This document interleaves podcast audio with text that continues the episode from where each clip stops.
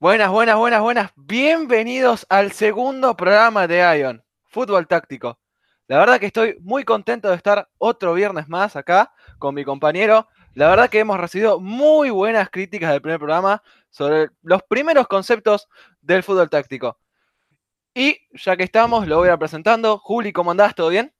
Buenas tardes, Rami. Buenas tardes a quienes estén escuchando. Muchas gracias. Es eh, un orgullo y estoy muy contento de este segundo programa de Ion y mm, también muy agradecido a la gente que escuchó nuestro primer programa y que nos está siguiendo en estos momentos todavía.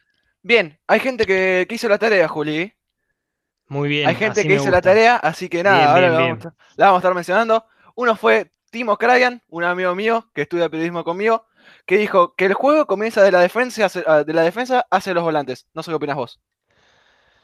Eh, la defensa hacia los volantes, ahí empieza el juego. Sí. Mm.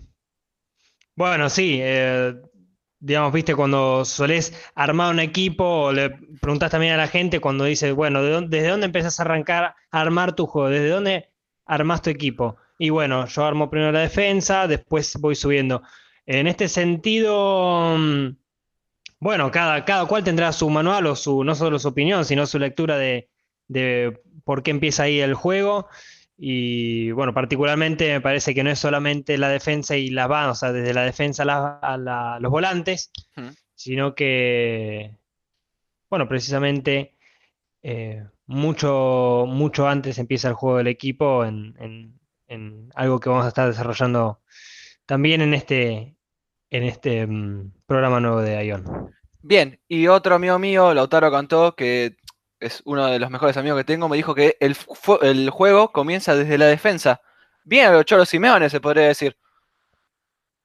Exactamente, Rami. Em, en el sentido, bueno, uno puede especular que es, hace referencia a que una defensa sólida o una defensa, o con referirnos a defensa, estamos hablando de la fase defensiva, uno puede suponer que sí, mira, si no nos hacen goles, eh, quizás estamos más cerca del triunfo porque eso indicaría sacarle ventaja al rival. Y, pero también yo lo puedo entender desde el lado de que, bueno, desde la defensa surgen nuestros ataques. Y me remonto, por ejemplo, a un equipo que, bueno, van a decir enseguida que soy fanático de los equipos de Guardiola, pero no es tan así, pero los equipos de Guardiola también empiezan desde la defensa. Ese armado, ese inicio del juego, eh, también empieza construyendo el juego, construyendo el ataque y la presión se basa en esa defensa. Presionar es un movimiento defensivo.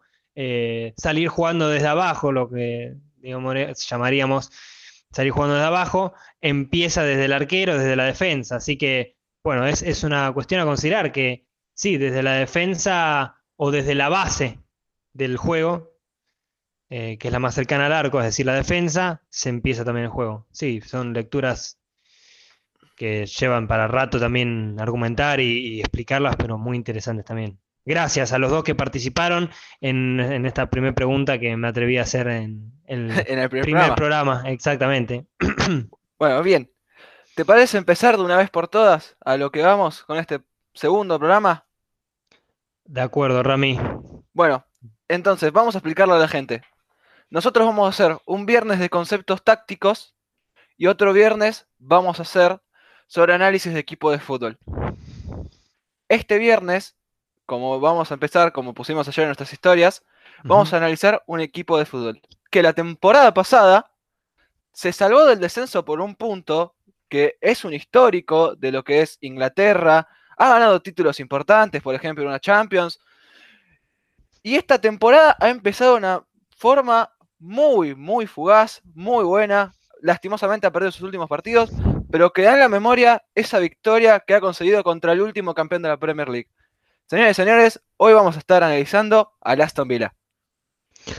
Exactamente, Rami, un equipo que yo lo definiría con la siguiente frase. Es una piedra en el zapato de los rivales. Son, son literalmente villanos. Son. Mm. Eh, y como decías vos, un equipo histórico.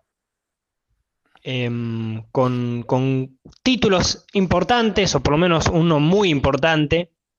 que sería el equivalente a lo que es la Champions League, y que tiene una historia interesante en el sentido quizás no solo de la fundación, sino de eh, que podemos llegar a asimilar lo que le pasa hoy en día a lo largo de las temporadas al Aston Villa con lo que le sucedía ya temporadas atrás, cerca de sus inicios hmm. también.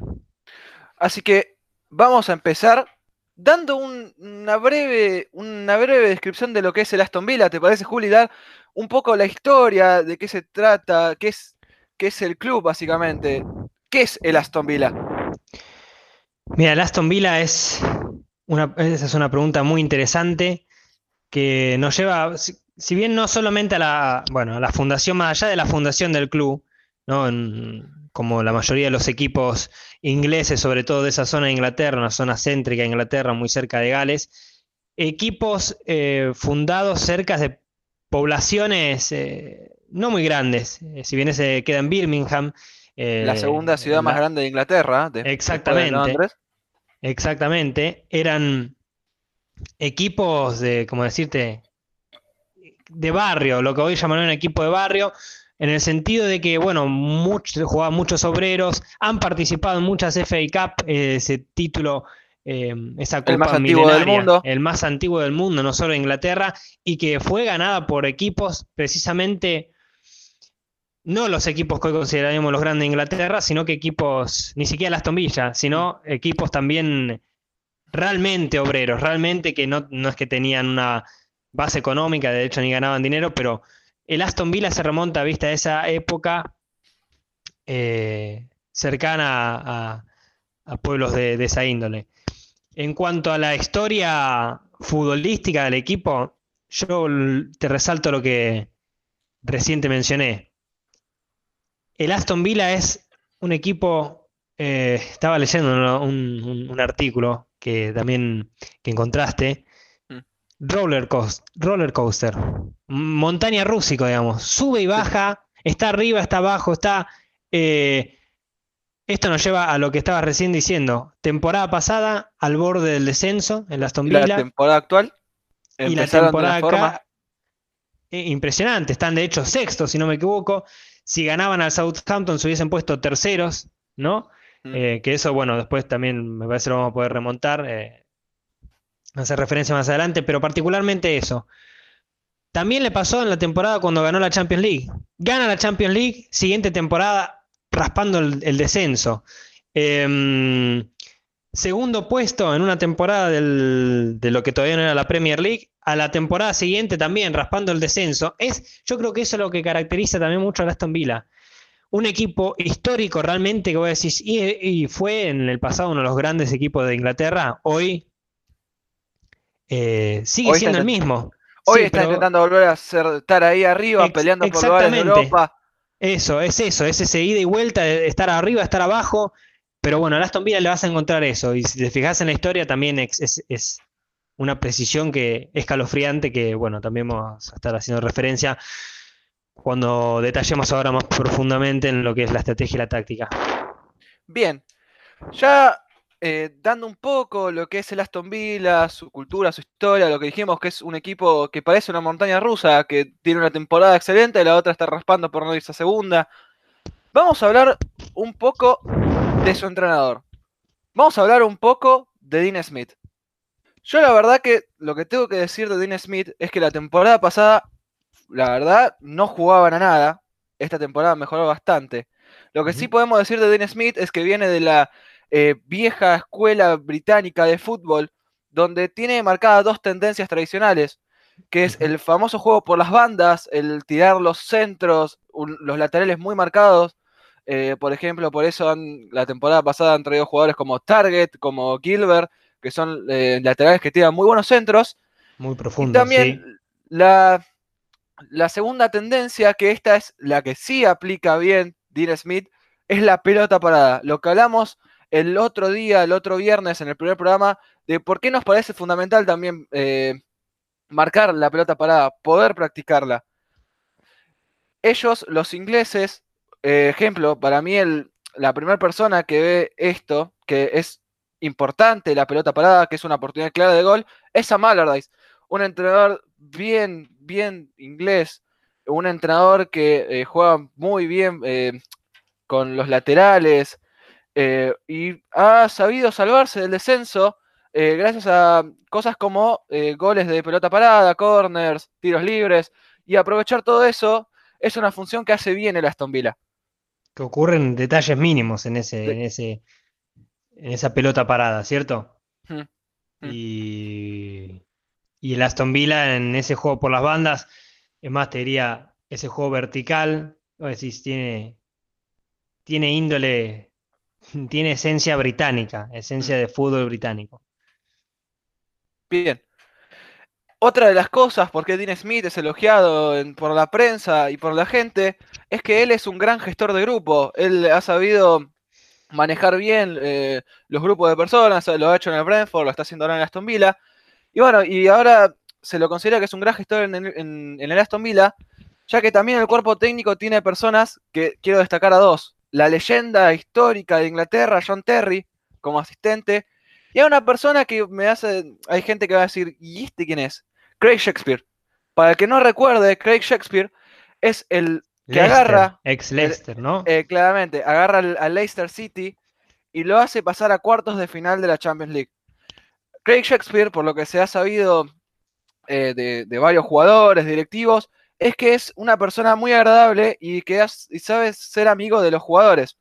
Y que esto también, porque nosotros ah, también hablamos de lo que es táctica también, pero la moral también ayuda a los equipos porque no es lo mismo, eh, por ejemplo, el mejor Barça sin una moral muy importante, una moral muy alta. Si están bajoneados, eh, no, no, no, ayuda mucho. Ese punto es eh, que, al que yo le pondría subrayado doble.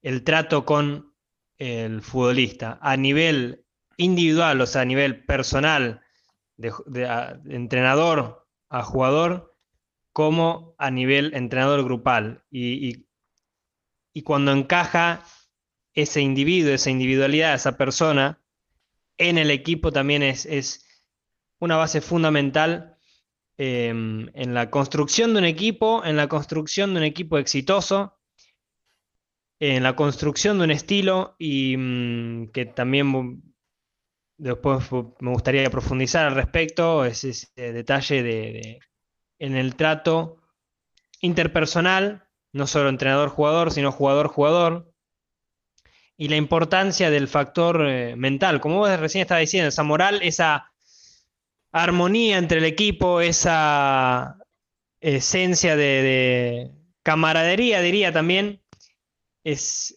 fundamental para tener una base sólida en, en, cuanto a la construcción de un equipo. Fundamental entonces, considero ese detalle también, más allá de de lo estratégico y lo táctico, es ese trabajo pre-partido, es ese trabajo pre-entrenamiento incluso, es un trabajo previo, pero que va a estar sucediendo constantemente en, todas las situaciones dentro y fuera de la cancha, el trato personal y la importancia del jugador como, persona también. Claro, eh, hay algo que dijiste que me parece eh, perfecto cuando hablaste de la semana, que nosotros lo remarcamos en el capítulo anterior, que dijimos que los partidos son 90 minutos, pero se preparan en la semana. No sé, si te acordás, Juli. Bueno, sí, sí, sí. Acá es otro ejemplo de por qué es importante los entrenamientos. Son importantísimos. Son, son importantes porque si bien vas a trasladar eso que estás haciendo dentro de la cancha del entrenamiento al partido, es donde se dan las relaciones, las conexiones y no solamente la mejora individual de un futbolista a nivel técnico, por ejemplo, o a nivel táctico, lo que vas a trabajar eh, estratégico para derrotar al rival el fin de semana. Es una marca permanente en el entrenamiento de anunciar que, cuál va a ser tu estilo, y con eso, bueno, lo dejo ahí flotando la cuestión del estilo para hablar después, más adelante también, en este mismo programa incluso.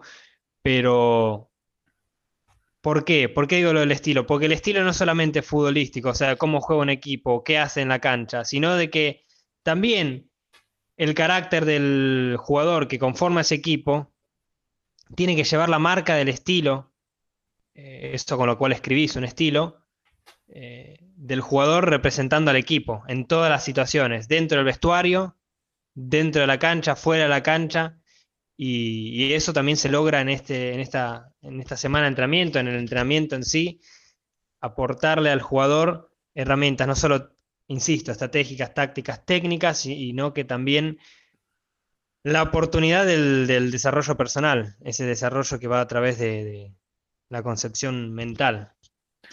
Bien, ya que hablaste de, la idea de juego, ya que hablaste de, tácticas, vamos a, decir, por último, para cerrar con Dean Smith y ya pasar a lo que fueron las, estas dos temporadas que vamos a hablar, vamos a hablar lo que para él es su idea de juego.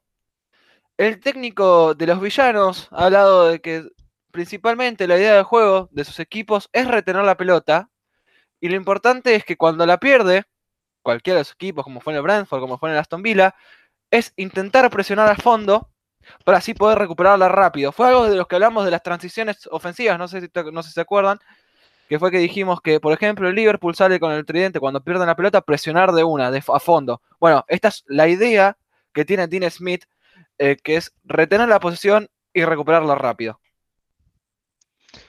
Exactamente, aprovechando además esa, verticalidad de los jugadores que tiene más adelante, porque en tanto recupera, va a poder hacerse espacios que atacar después con, jugadores como bueno, Watkins, Grealish, que no solo es rápido y ágil, sino que también tiene una visión de juego y un pie certero que le sirve para aprovechar esos espacios que quedan después de haber recuperado la pelota.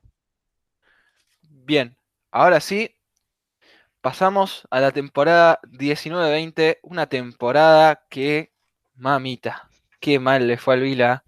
Y se salvó por esto. Eh, yo voy a ser sincero, voy a dar mi opinión.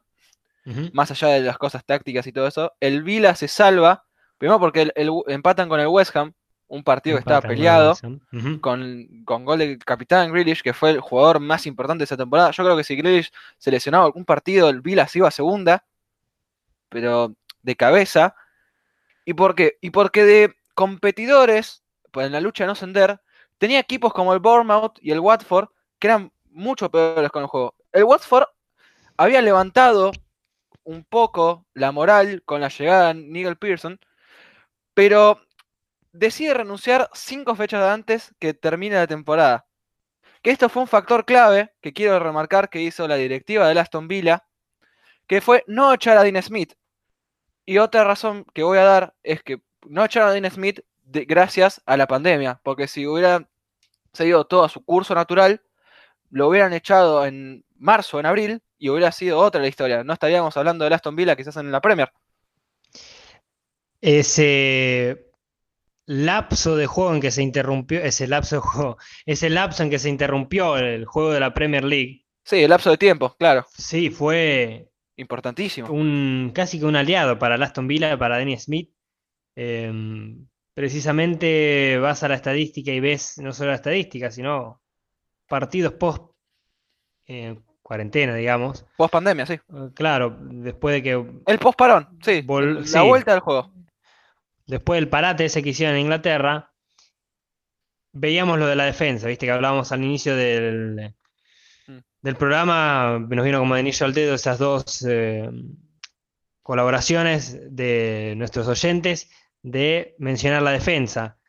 Se basó mucho, no sé si es que se basó, sino que mejoró respecto de fallas que tenía en la defensa el Aston Villa y le sirvió para, para después seguir con esos resultados favorables que no le hicieron descender. Y claramente, el que haya seguido Dean Smith aportó a que se considerase esa falla que tenía el Aston Villa previo a la pandemia, que durante la cuarentena, evidentemente, logró trabajarla eh, para, para sacar ventajas y mejorar en ese aspecto clave, clave que fue también el hecho de mejorar su sistema defensivo o, voy a dejar ahí el anzuelo, su piedra angular, que, que fue piedra angular, entiendo. Em, aparte hablando de que los equipos no eran muy buenos, el modelo del juego del Aston Villa, como son esa temporada, no era muy favorable para un estilo como es la Premier League. Como ya hablamos antes, la idea de Dean Smith era retener la posición, enfocarse mucho en el ataque. Eh, por ejemplo, los primeros partidos de la temporada del Aston Villa lo empezaron con un 4-1-4-1, donde los interiores y los extremos, que los extremos eran a pierna cambiada para los centros, eh, algo que dijimos de la vieja escuela británica. Después cambiaron al 4-3-3 con Grealish de extremo. Pero yo creo que esto que hablamos del modelo del juego los complicó demasiado porque recibieron, como dijiste que la defensa mejoró mucho después del parate, recibieron un total de 56 goles. Claro, ahí se evidencia esa eh, falla que, una filtración en, el sistema, en el modelo de juego, tal como, como remarcaste, 56 goles en ¿cuántos partidos más o menos? 38. 38 partidos. Casi el doble. es mucho. Dos goles por partido. Bueno, a esto también hay que sumarle eh, que hubo un montón de lesiones y este creo que fue otro factor clave por lo que el Aston Villa estuvo sufriendo mucho. Creo que uno de sus jugadores claves, el, que decís, bueno, está bien, si se lesiona a Grealish, como dije yo antes, o sea, hubiera ido de cabeza segunda. El Aston Villa sufrió porque uno de sus jugadores claves estuvo lesionado tres meses, como es John McKean. con la pérdida de John McKean, eh, perdés todo el equilibrio del juego.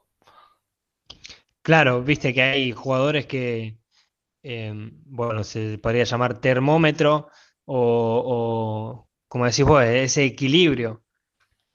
Mm. Es un jugador muy dinámico, con mucha ida y vuelta, que si bien tiene a Douglas Luis, por ejemplo, en el centro del campo, McGinn es un colaborador en todos los aspectos ¿no? del juego.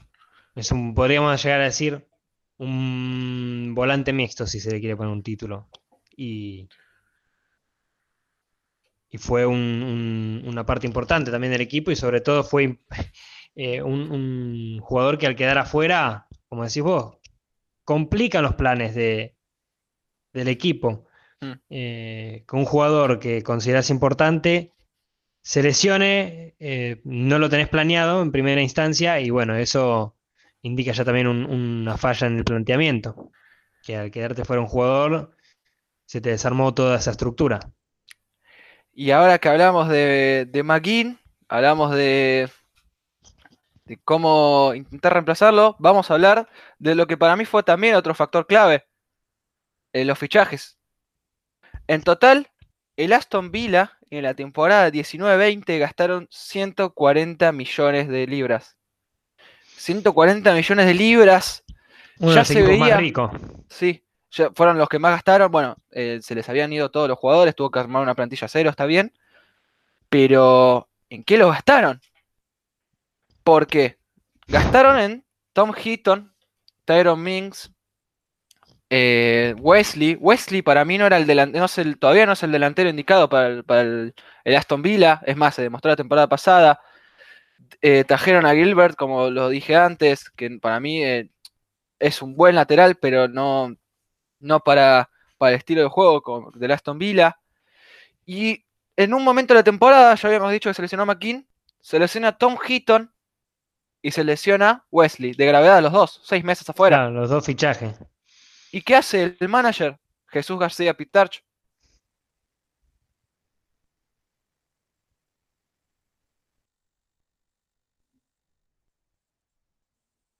Trae, bueno, ellos Pepe Reina. Está bien, Pepe Reina, Pepe Reina. Top, top, top, arquero top. ¿Cómo reemplazás a Wesley? Esto es lo que a mí, una de las razones que creo que, los complicó, trajeron a Zamata. Zamata, un delantero que no conocía a nadie, nadie sabía de dónde venía, gastaron más de 20 millones de, libras y trajeron gratis a Borja Bastón, dos delanteros. Se, se habían quedado sin fondo después de lo que gastaron. pero y encima ¿Cómo hacen para reemplazar a McGinn? Traen a Danny Drinkwater. Que, que después. No un partido. Que ahí, ahí es donde vos eh, hablamos de la planificación. Em, trajiste una plantilla, un plantel prácticamente nuevo, con todos los gastos que eso conlleva. Pero bueno, esto también indica eh, quizás deficiencias, no sé si en el scouting, sino que en los parámetros de scouting. Drinkwater, que como bien decías, no jugó ni un partido, o jugó, si jugó unos muchos, ¿qué lo llevó a, a no jugar ni un partido? Es mal jugador, y mirá, en el, en el Leicester, cuando jugó, fue pieza clave. Sí, Pero bueno, fue al Chelsea, Del Chelsea se después- fue al Barley. al Y que también tampoco no tuvo muchos minutos. ¿Mm? Y el tipo llega al Aston Villa y lo primero que pasa es que se pelea con los compañeros. Bueno, ahí eso, esto, acá está lo que remarcamos casi al inicio. Más allá de lo estratégico, lo táctico, vos podés decir, bueno, mira, armaste una linda estrategia, ¿sí? Pero no consideraste a los tipos que tenés eh, pateando la pelota. No, no, no tuviste en cuenta que este flaco que trajiste, Drinkwater, te armó semejante despelote. Sí. Sí. Bueno, esas son cosas que uno dice, fallan la- en el parámetro de, de scouting, porque si tenés un tipo que después del Chelsea, si bien no jugó mucho, y el Chelsea puede ser exigente, va al Barney y tampoco juega, bueno, a ver qué, qué- qué le pasa, para qué lo traes.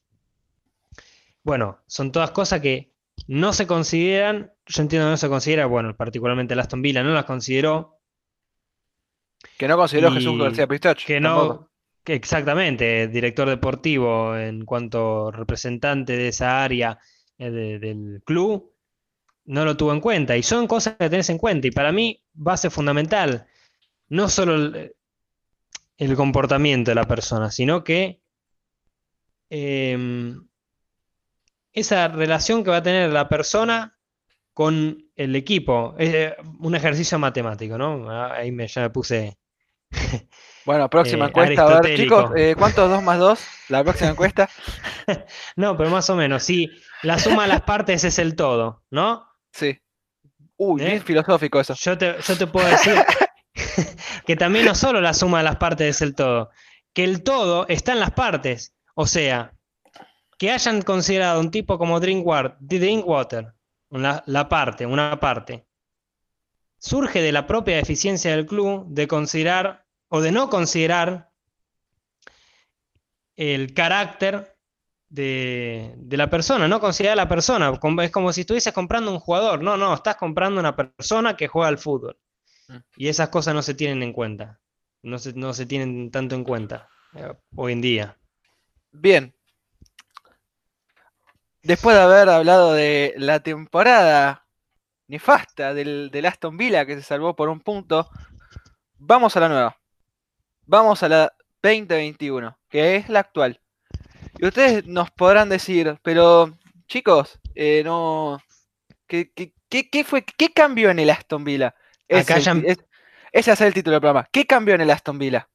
Acá ya empieza la montaña rusa del Aston Villa y me gustaría hacer una apuesta. Eh, como bien decías, ¿qué cambió en Aston Villa? Evidentemente cambió todo, uno puede decir, ¿no? El Aston Sí. Villa, de pasar a casi descender, a hoy estar sexto, ganarle a los equipos que le ganó, Liverpool, Everton, eh, Mm. equipos que están peleando hoy la Premier League, o están en los primeros puestos, Al Leicester sí, le ganó peleando 1-0. al Leicester. Uno puede, yo, mi apuesta es que, ¿qué cambió en Aston Villa? Nada. Qué irónico, ¿no? Que, ya- El que Aston- llamarse, llamarse el programa ¿Qué cambió el Aston Villa? y decir no cambió nada. Es, es muy Eh, irónico. Es, es eh, el, pe- el peligro de, de- de la forma.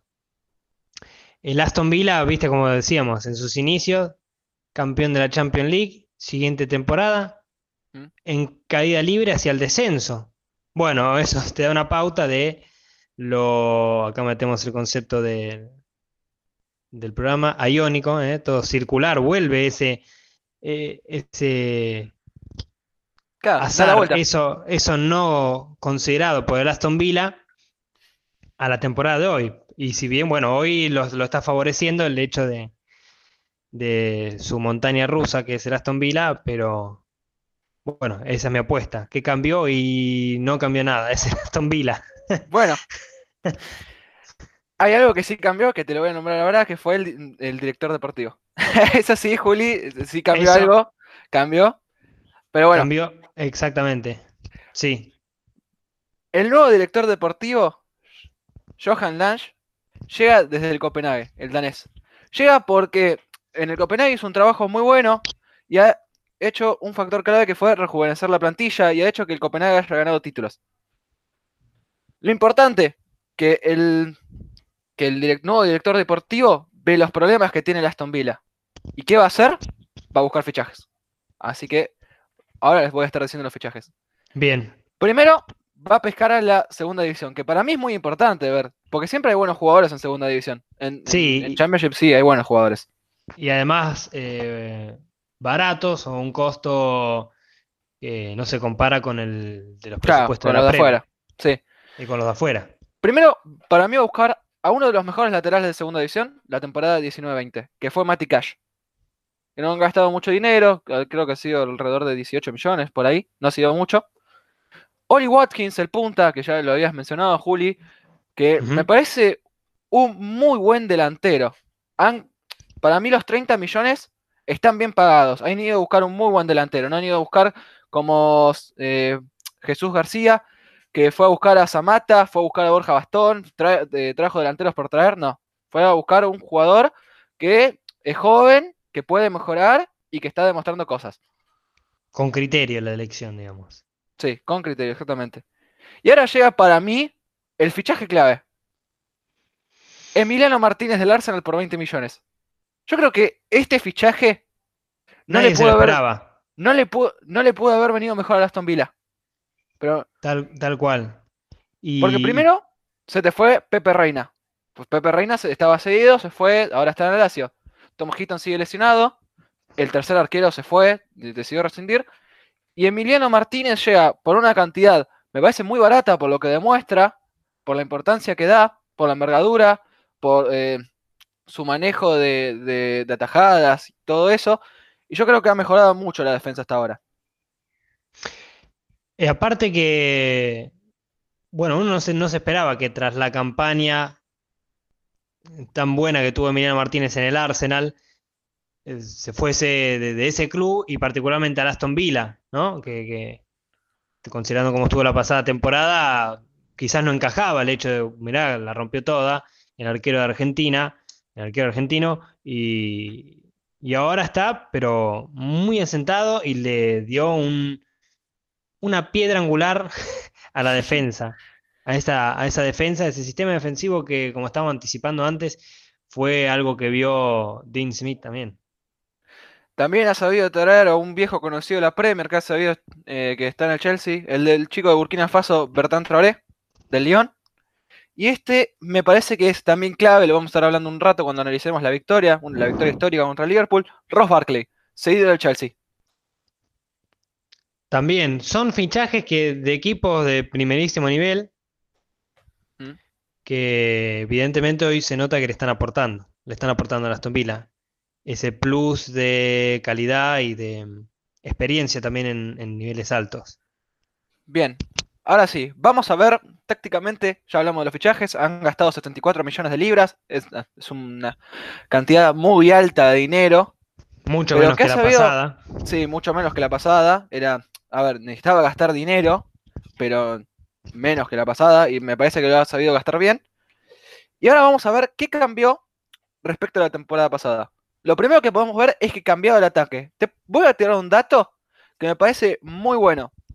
Que en el partido contra el Liverpool marcó el 17% de sus goles de la temporada pasada.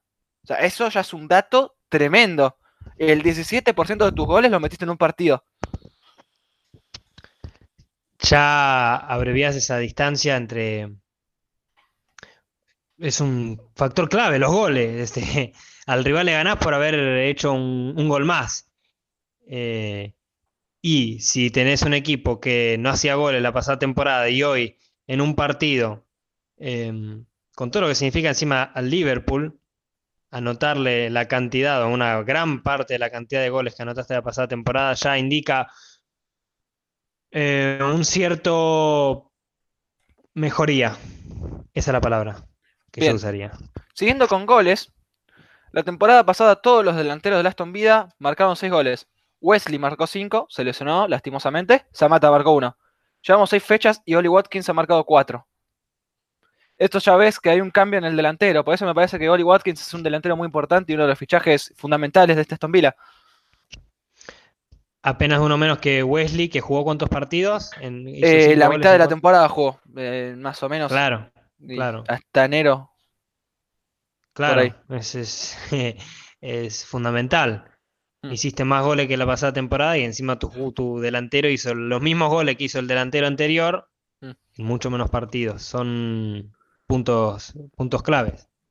Bien, otro dato que quiero tirar es que la temporada pasada el Aston Villa tenía 12, 12 disparos por partido y esta tienen 15 eh, disparos por partido y tienen, pasaron de tener 4 tiros al arco a 7 por partido. Esto ya ves una clara, una clara diferencia de lo que es la temporada pasada con esta, que han sabido llegar más a puerta y que eso es fundamental.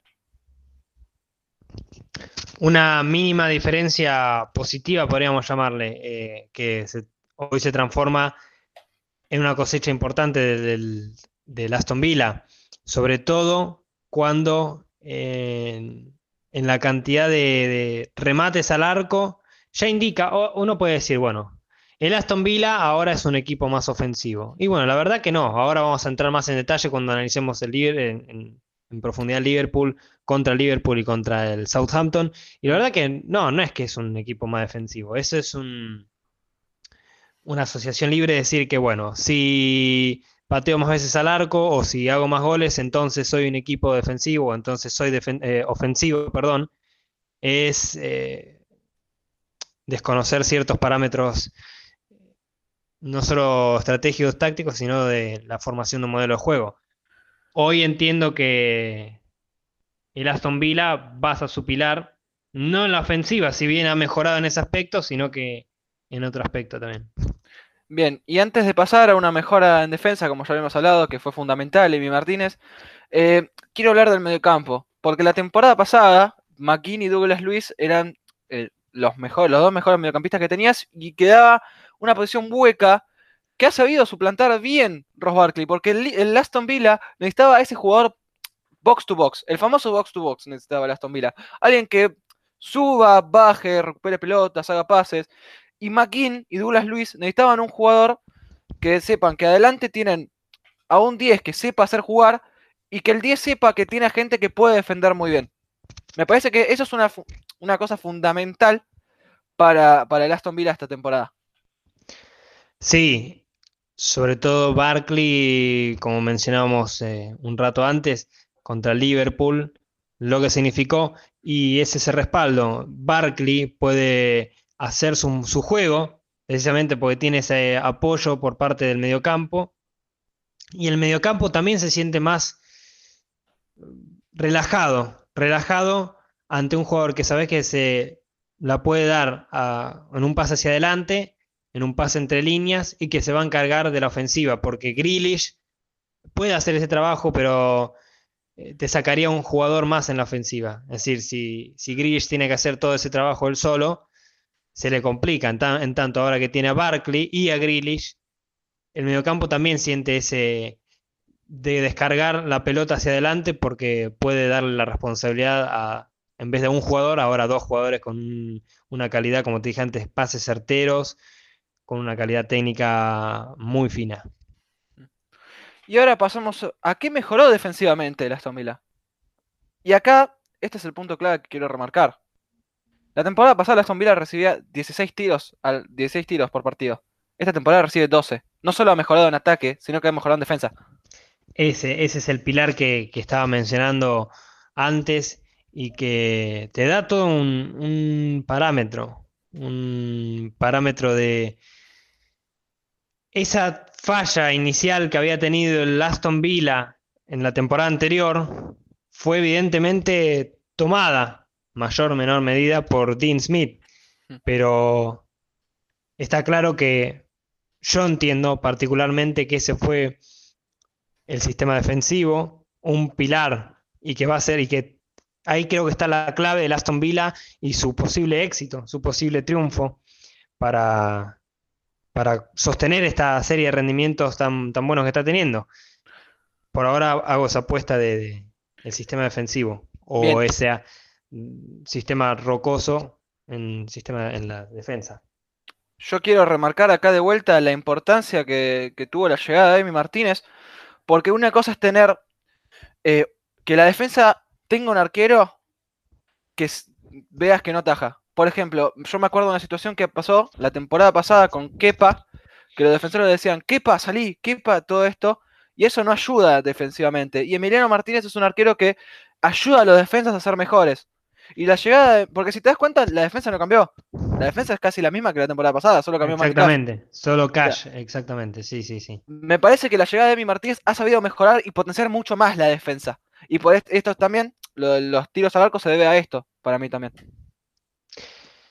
Sí, es esa de vuelta, esa interrelación. Uno puede armar la estrategia que, puede armar, la táctica que más le guste o que siente que le puede dar el éxito o el triunfo en el partido, pero necesitas también de esa eh, relación, interrelación, esa función entre defensores, arquero, entre que Emiliano Martínez, como decís, es un tipo que sabe lo que hace, sabe, sabe hacer muy bien muy confiado, tiene su, propia impronta en el arco, pero sabe cuándo salir, sabe cuándo achicar, tiene grito, eh, y es esta comunicación, que no es solo comunicación, sino ese feeling, como decíamos recién. Barkley se siente apoyado por los volantes centrales que tiene. Y los volantes centrales también sienten que pueden dar la responsabilidad del ataque ahora a un jugador más eh, que tiene su talento para para controlar la pelota y la técnica y todo eso. Bueno, en este caso con los defensores lo mismo. Los defensores sienten que se pueden apoyar en Emiliano Martínez porque es un arquero con, confianza y que te trae mucho crédito, tiene mucho crédito, esa me parece la palabra. Emiliano Martínez se lo ganó también en este tiempo en el Arsenal, ¿no? Mm, me parece perfecto. Bueno, ha estado 10 temporadas en, Inglaterra y eso también ayuda. El saberse el idioma y todo eso también ayuda. Bueno, eh, me parece que ahora es momento de hablar de la formación de la temporada actual que usa la Aston Villa. Porque, como sabemos, la temporada pasada ha pasado a usar la formación que usaba es la 4-3-3.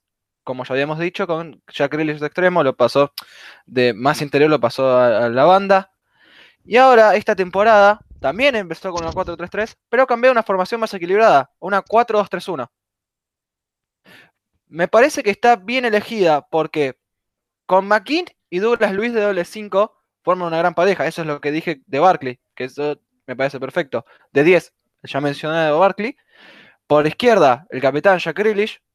Por derecha, debería jugar Traoré, pero por ahora lo está haciendo Traoré, que está haciendo muy buen trabajo. Y de punta Watkins. Y esta formación puede cambiar en algunos momentos del partido, cuando están presionando, cuando están Atacando puede cambiar un 4-4-2 clásico, Barkley se va de punta con, con Watkins, o puede cambiar a un 4-4 eh, 4-4-1-1. No sé qué te parece, Juli. Sí. El, juego de Barkley le aporta a ese juego vertical directo que estábamos mencionando antes de Dean Smith. ¿Por qué? Porque es un jugador que retiene, conduce mucho la pelota. Vos te fijás, Barkley, tanto en el Chelsea, hoy en el Aston Villa, pero en el Chelsea también era muy notorio ese juego, conduce mucho la pelota y eso hace, es como un imán, atrae, atrae jugadores y libera ese espacio que necesitan Grealish, a hoy Trezeguet por la derecha para perforar, para adentrarse por ese sector en, la ofensiva. Y además es un jugador que tiene buen físico, puede aguantar la pelota, bajar la pelota, el 9 o Watkins em, puede apoyarse en Barkley y de, ahí Barkley lanzar el ataque. Y bueno, eh, entonces, ahora algo que quiero remarcar es que, como ya dijimos que eh, Dean Smith apuesta mucho a la presión, eh, con esta formación, la, 4-2-3-1, hace que los oponentes tengan que, despejar rápido, porque se les viene la presión encima y eh, perder la pelota jugando de abajo es algo perjudicial. Esto hace que, despejando los balones, que el doble 5 se despliegue e intente cortar pases entre líneas. Y defensivamente, me parece que, como ya hemos repetido muchas veces, la primera línea de defensa del Aston Villa serían sus delanteros, que serían los que van a presionar.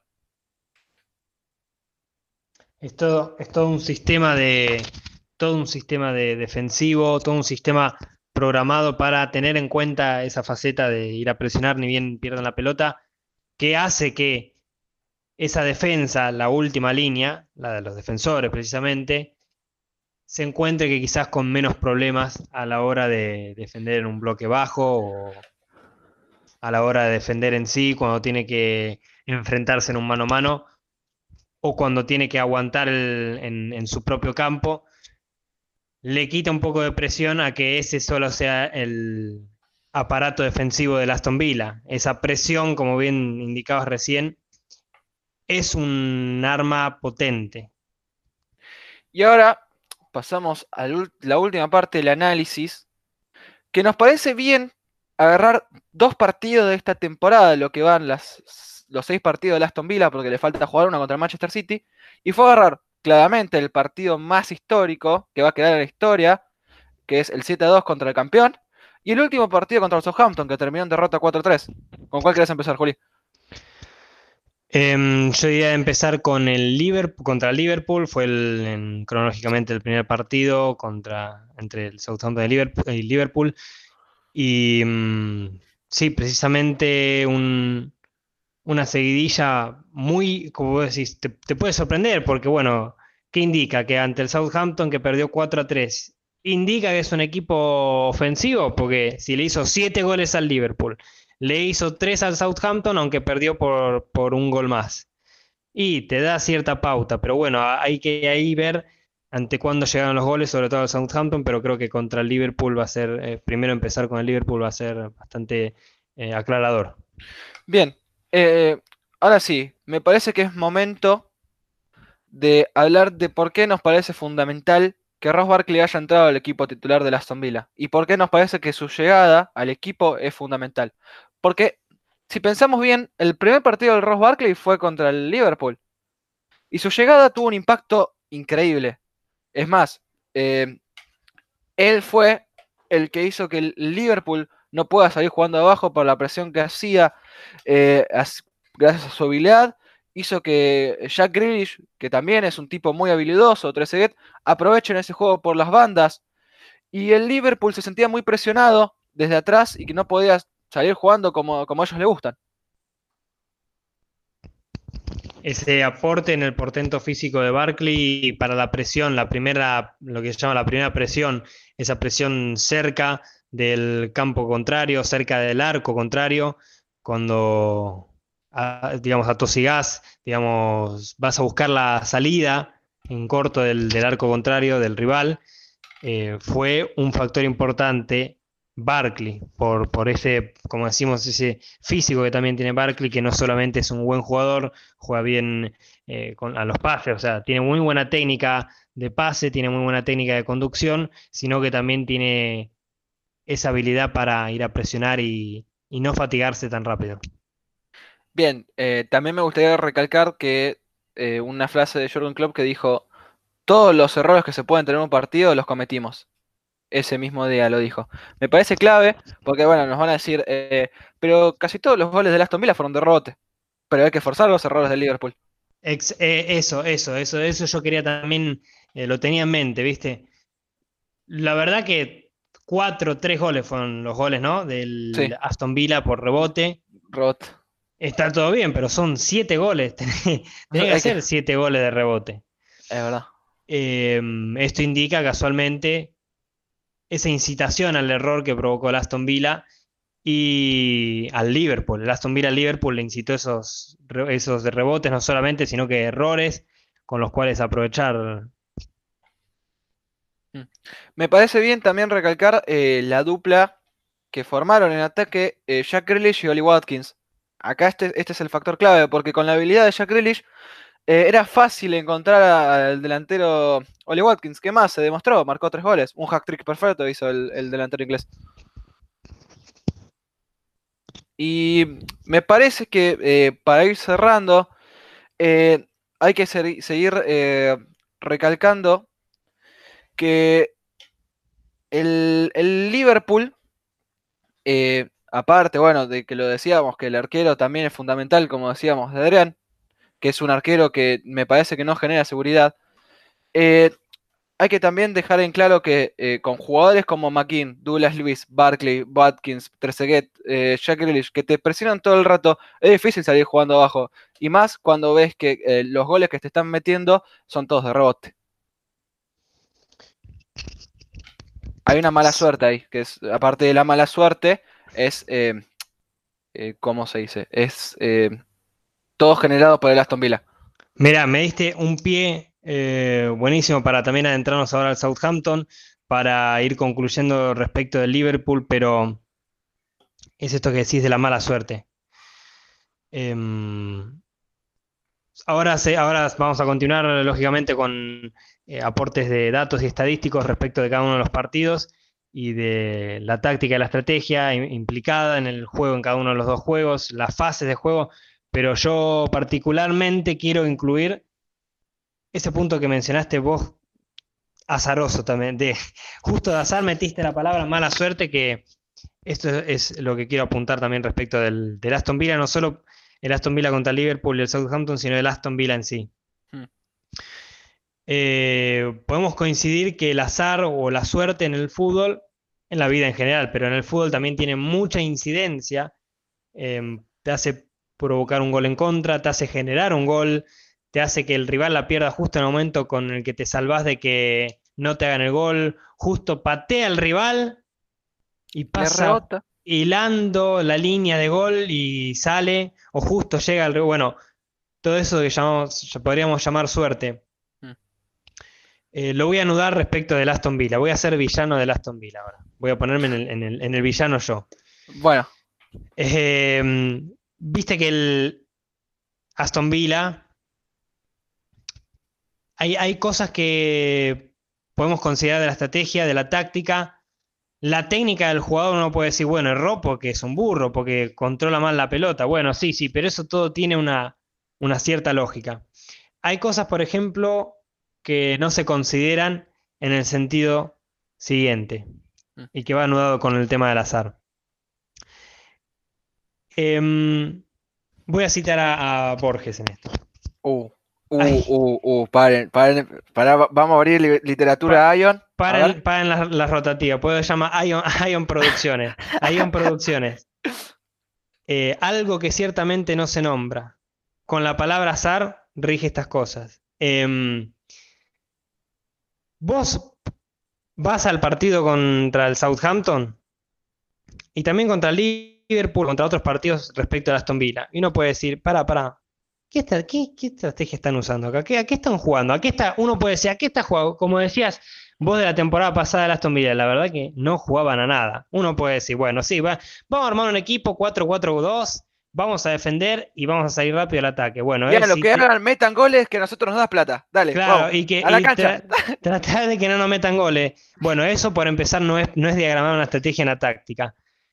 Y uno se da cuenta en el partido, uno ve el partido y dice, pará, pará, acá hay estrategia y táctica, uno puede decir, bueno, sí, la verdad que es impericia mía que no la veo, pero muchas veces pasa.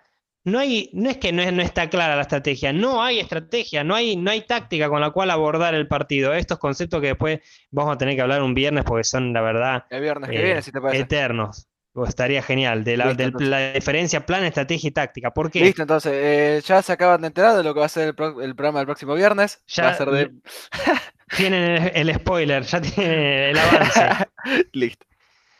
Y bien, seguimos con el tema de la estrategia y la táctica. Uno puede decir, bueno, no, acá en este partido la verdad que jugaron a parar 11 jugadores, eh, a ponerle un número 4-4-2, 4-3-3, y uno ya piensa que es estrategia o es táctica, la verdad que está equivocado. Eso no quiere decir que no haya estrategia y táctica. Entonces, ¿cómo es? Me decís que no hay estrategia y táctica en el partido, pero en realidad la hay, sí, la hay.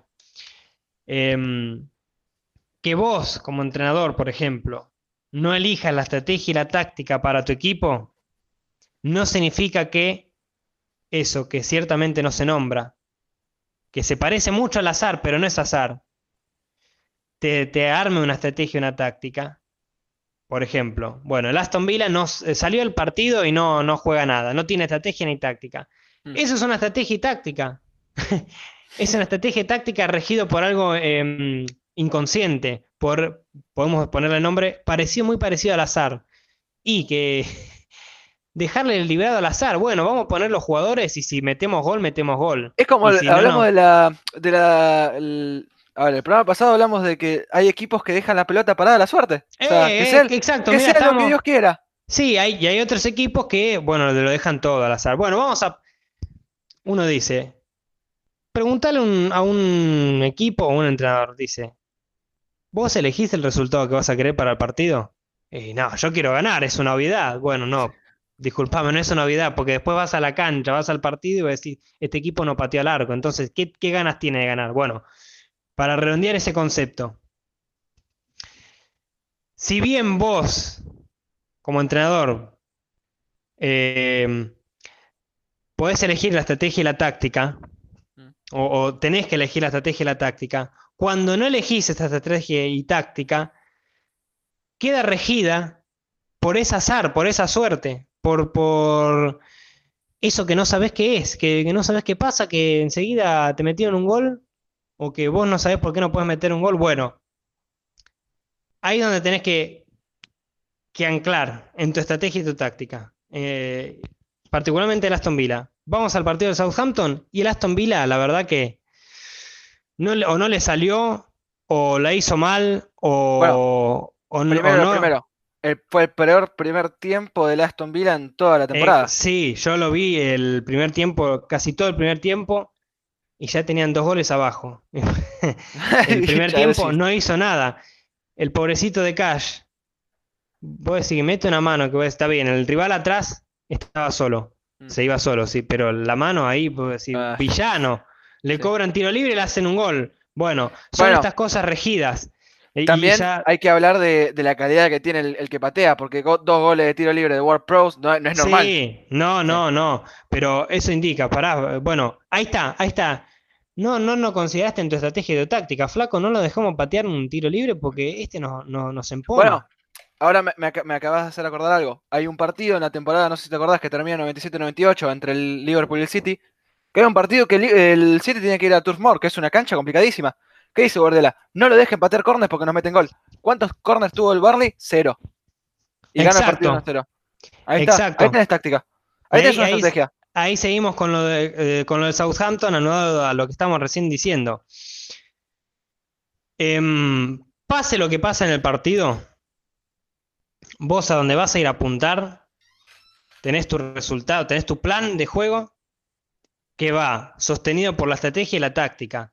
Pase lo que pase, pase que el rival está cerrado atrás y yo dije que voy a hacer tres goles, tengo que apuntar toda mi estrategia a hacer tres goles y que considerar esto, de decir, bueno, eh, que War Pros no nos patee tiro libre, o sea, no tenemos que conceder tiros libres. Bueno, eso ya es una- un planteamiento de estrategia. Bueno, yo voy a evitar por todas las vidas que no, no- nos hagan, que hagamos un foul y que nos cometan un tiro libre, un gol de tiro libre. Bueno, ahí ya tenés que plantear el siguiente paso, la táctica. ¿Qué vas a hacer para que ese jugador o no cometas tiros libres? Pero bueno, esto te da un, un margen de decir, hay cosas que no están consideradas. Hmm. Eh, y hay cosas que no están consideradas en el sentido estratégico y táctico, pero también desde donde surge esa estrategia, esa táctica, que es, como decíamos, el campo de entrenamiento, el campo de preparación antes del partido. Y justo mencionaste a Guardiola, mirá, uno dice Guardiola, que puede tener millones de estrategias, una cantidad infinita de tácticas, pero vas a ver siempre algo en los equipos de Guardiola. Su estilo, Guardiola, haga lo que haga, defiende, ataque, eh, defienda pelota parada, ataque pelota parada, transición defensiva, ofensiva, estilo en los jugadores, o sea, el estilo del pase, estilo de jugadores que van a estar en la cancha, tiene eh, su sello. Esto es lo que digo eh, del estilo. Y es a donde tu estrategia y tu táctica tienen que ir, viste, eh, convergiendo, o tienen que converger todo lo que haga tu equipo en ese estilo. Pero que previamente tenés que elegir ese estilo. O sea, es en todos los ejercicios del entrenamiento, ese estilo que vos elegís tiene que ir, eh, tiene que estar eh, constantemente situado. Porque vos eso después lo vas a en el partido. O sea, vos ves un partido de Guardiola, ¿no? De un equipo de Guardiola. Decís, este es un equipo de Guardiola porque tiene el sello grabado. Este es un equipo de Marcelo Gallardo, este es el equipo de Klopp, que uno dice, mirá, todo, en todo lo que hace vos vas a ver que tiene un estilo. Bueno, eso, eso es la piedra angular. Y, eh, no me quiero extender tanto, pero es un tema que es... Es buenísimo. Es, muy, muy, muy fino, ¿viste? Muy delicado. Sí. Nadie, nadie parte de pensar, bueno, la verdad que yo no estoy proponiéndome qué estrategia y qué táctica voy a usar para el partido. Yo no me estoy proponiendo el estilo que va a jugar, en el que va a jugar mi equipo. Y eso te lleva a otra cuestión. con inicial. Bueno, ¿en qué paras tu estilo? ¿Desde dónde se empieza a formar tu estilo? Y ahora lo voy a dar a Aston Villa. Permitime esto un poquito más de minutos de respecto a esto. Sí, sí. Eh, o sea, anudado el estilo de Aston Villa y el estilo eh, de Dean Smith, o sea, con el que Dean Smith después... Uno entra a un equipo de fútbol, ¿no? Llega a un nuevo club. Tenés que llamar, armar lo que se llama, bueno, hay un libro de, la biografía de Guardiola que habla de la cultura del equipo. Y la cultura del equipo es, más amplio que decir solamente estilo, porque uno puede decir estilo, bueno, mi equipo juega así, y la cultura del equipo es la conformación de ese estilo, tanto fuera de la cancha como dentro de la cancha. O sea, tus jugadores son el equipo, tus jugadores tienen el, escudo del equipo, lo llevan a todos lados, aunque no estén en el campo de entrenamiento, aunque no estén en el vestuario, aunque no estén en la cancha. Entonces, ahí, ¿con qué se elige un estilo? Bueno, uno puede entrar y decir, mm, los jugadores mi, estilo técnico, mi estilo táctico, mi estilo de juego, que me gusta a mí. Bueno, yo acá doy una propuesta, aunque el Aston Villa quizás no nos esté escuchando, pero... Tienes, quizás ahora nos entiende, tiene un traductor. Quizá, tiene un traductor y... Emi Martínez le hace de traductor, aparte de ser arquero. Ah, claro, Emi Martínez, ¿no? Tenemos el mail de Emi Martínez. Bueno, vamos, a eso tenemos que conseguir algún mail. Pero bueno. Una entrevista de Emi Martínez me emociono. ¿Sabes qué, no? Uy, estaría buenísimo, estaría lindo. Y le hacemos llegar todo esto, ¿sabes qué? Aston Villa Ion se va a llamar. bueno, en, este, en esta cuestión del estilo. Llega el estilo y lo que no se nombra. Vos llegás al club y decís, pará, pará, el club tiene un nombre, tiene un, un nombre, tiene una cultura, tiene un estilo, una historia. Bueno, de ahí es un lugar de apoyatura del estilo. Uno puede decir, pero ¿qué tiene que ver esto con el fútbol? Y la verdad que nada, pero todo. Es ese azar, eso no nombrado que va a regir a tu equipo. Es una concepción mental. El Aston Villa tiene esto de roller coaster, de, subida y bajada, de medio de, ser un villano, aunque a veces es un villano para sí mismo. ¿Por qué? Mirá, e, esto te lo argumento, no quiero irme mucho para las ramas, pero el Aston Villa contra el Southampton. Si le ganaba al Southampton, quedaba tercero. Tercero el Aston Villa. Bueno, después tenés que seguir jugando, obviamente. Sí, claro, después hay más fechas, claro, es verdad. Pero casualmente perdió contra el Southampton y el Southampton se puso tercero y el Aston Villa no pudo. Bueno, esto es lo que voy. Tiene un poco esto de ser villano el Aston Villa. De, de ser la piedra en el zapato del rival contra el que va a jugar. Bueno, y viste que decíamos lo de la piedra, de un equipo rocoso. Ahí yo creo que hubo un vislumbre en cuanto a, en cuanto a la mejora respecto a la temporada pasada que tuvo Dean Smith con el equipo. Dean Smith basó esa estructura defensiva en una solidez casi de, ser un equipo rocoso, compacto. Bueno, eso ya es el primer vislumbre de un, de un estilo. Bueno, Dean Smith empezó a marcar un estilo, ¿con qué? Con su defensa, con su defensa pétrea, su defensa rocosa. Eh, ha adquirido un jugador que si bien es talentoso y habilidoso como Ross Barkley, que también es muy rocoso. Bueno, es empezar a, eh, considerar esas cosas para el estilo. Uno dice, bueno, ¿qué tengo que considerar? ¿El estilo, el nombre del, del club al que llego, la historia? Sí, sí, porque eso te va, te va a marcar como una pauta, te va a marcar cómo tiene que ser tu equipo. Bueno, tiene que ser un equipo, eh, ya sabes, denso, rocoso, eh, firme defensivamente. Y a partir de ahí, armar esa estrategia táctica. El, el partido contra el Southampton es una clara muestra. Pará, flaco, te olvidaste todo lo que venías haciendo que te evitaste los goles, que, le Sí. gole- que lo goleaste al Liverpool, con el que te zafaste la temporada pasada. ¿Dónde estuvo ahí la estrategia de ataque? ¿Dónde estuvo tu estilo? Bueno, no hubo. No hubo planteada por el entrenador, estuvo planteada por un otro. Un otro, llámese Southampton. El, el, vos ves el partido del Southampton contra el Aston Villa. Y fue un partido donde el Aston Villa dependió completamente del Southampton, del, del control del rival, que dependió del rival. Entonces, eso es una estrategia que podemos llamar, sí, la estrategia, hubo estrategia y táctica. Seguiste la estrategia del otro, o sea, el Aston Villa siguió como un corderito al Southampton, hizo todo lo que quiso el Southampton, aunque haya hecho los dos goles al final, que uno dice 4-3 y es engañoso, pero la verdad que el Southampton lo tuvo arrinconado durante todo el partido. Bueno, eso es lo que voy. Eh, la estrategia y la táctica diagramada, decidida por el entrenador, es una cuestión que se va a notar constantemente en todas las acciones que haces. ¿Por qué? Porque antes hubo un estilo y ese estilo está apoyado en las concepciones, ahí voy, en esa em, piedra angular, en la concepción mental de Aston Villa. Uno puede decir Aston Villa es un equipo chico, es un equipo grande y uno puede decir es un equipo histórico. Con muchos títulos importantes, pero que también tiene esa, como estamos diciendo, ¿viste? Ese sub y baja, ese eh, que no sabes que perdido, ese es como que pierde su camino el Aston Villa. Vos podés decir, bueno, no sé qué es el Aston Villa, pierde, sube, baja, está en el descenso, al otro eh, Es un GPS. le gana, le gana a los rivales que vos decís que es imposible, le ganó al Everton que estaba magnífico, le ganó al Liverpool porque decís imposible que le gane por goleada. Bueno, el Leicester de Brendan Rodgers, que es un el- equipazo, le ganó 1 a al 0 en el minuto Leicester, 90. Hoy está segundo, si no me equivoco, el Leicester, o bueno, por ahí, pero la temporada pasada también tuvo una muy buena temporada. Vos decís, Mm. es una piedra, ah, es, es- es eso, el Aston Villa le gusta molestar, le gusta hacer una piedra en el zapato, es una cosa así.